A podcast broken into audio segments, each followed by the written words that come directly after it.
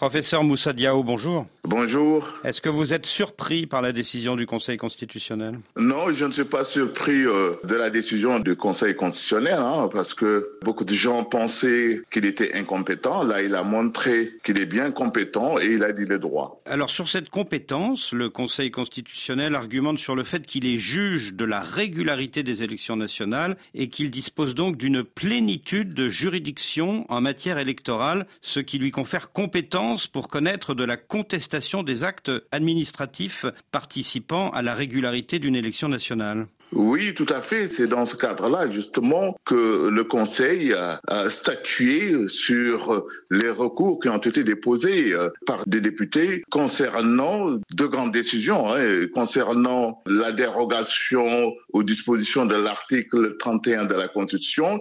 Et puis l'autre point, c'était le décret du président de la République revenant sur la convocation du collège électoral. Alors que dit justement l'article 31 de la Constitution? L'article 31 considère qu'on ne peut pas modifier ou changer, prolonger le mandat du président de la République. Donc le projet de loi qui a été voté par les députés à la séance du 5 février 2024 a été euh, attaqué par euh, les députés de l'opposition.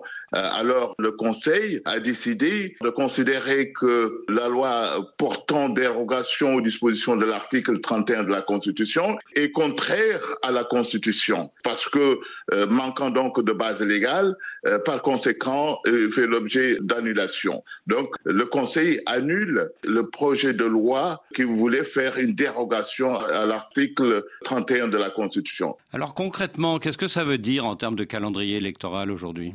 Ça veut dire qu'il y a une date butoir pour la fin du mandat du président de la République. C'est le 2 avril 2024. Donc, euh, il faudra voir. Euh, le Conseil a ouvert, n'a pas fermé, s'il y a possibilité de faire des ajustements, hein, parce que le, délai est court, mais ça relève donc des autorités compétentes de se prononcer sur cette question pour, euh, dans des délais convenables pour pouvoir organiser l'élection présidentielle. Oui, parce que la date initiale du 25 février, c'est dans neuf jours. On ne pourra jamais tenir les délais.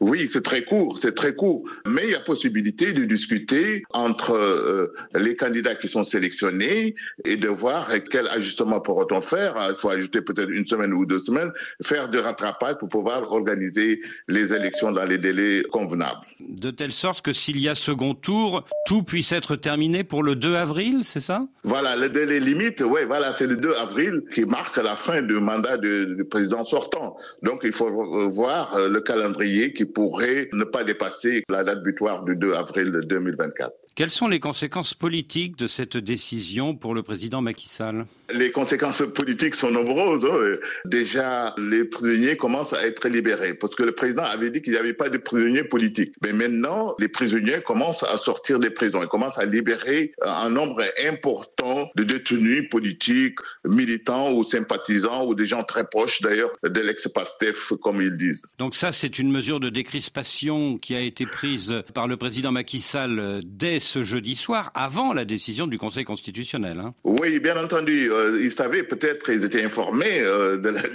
de, ce qui allait se passer. C'est pourquoi ils ont anticipé et libéré certains détenus. Mais il reste encore les vrais dirigeants. Euh, certains pensent qu'ils seront libérés dans les heures qui viennent.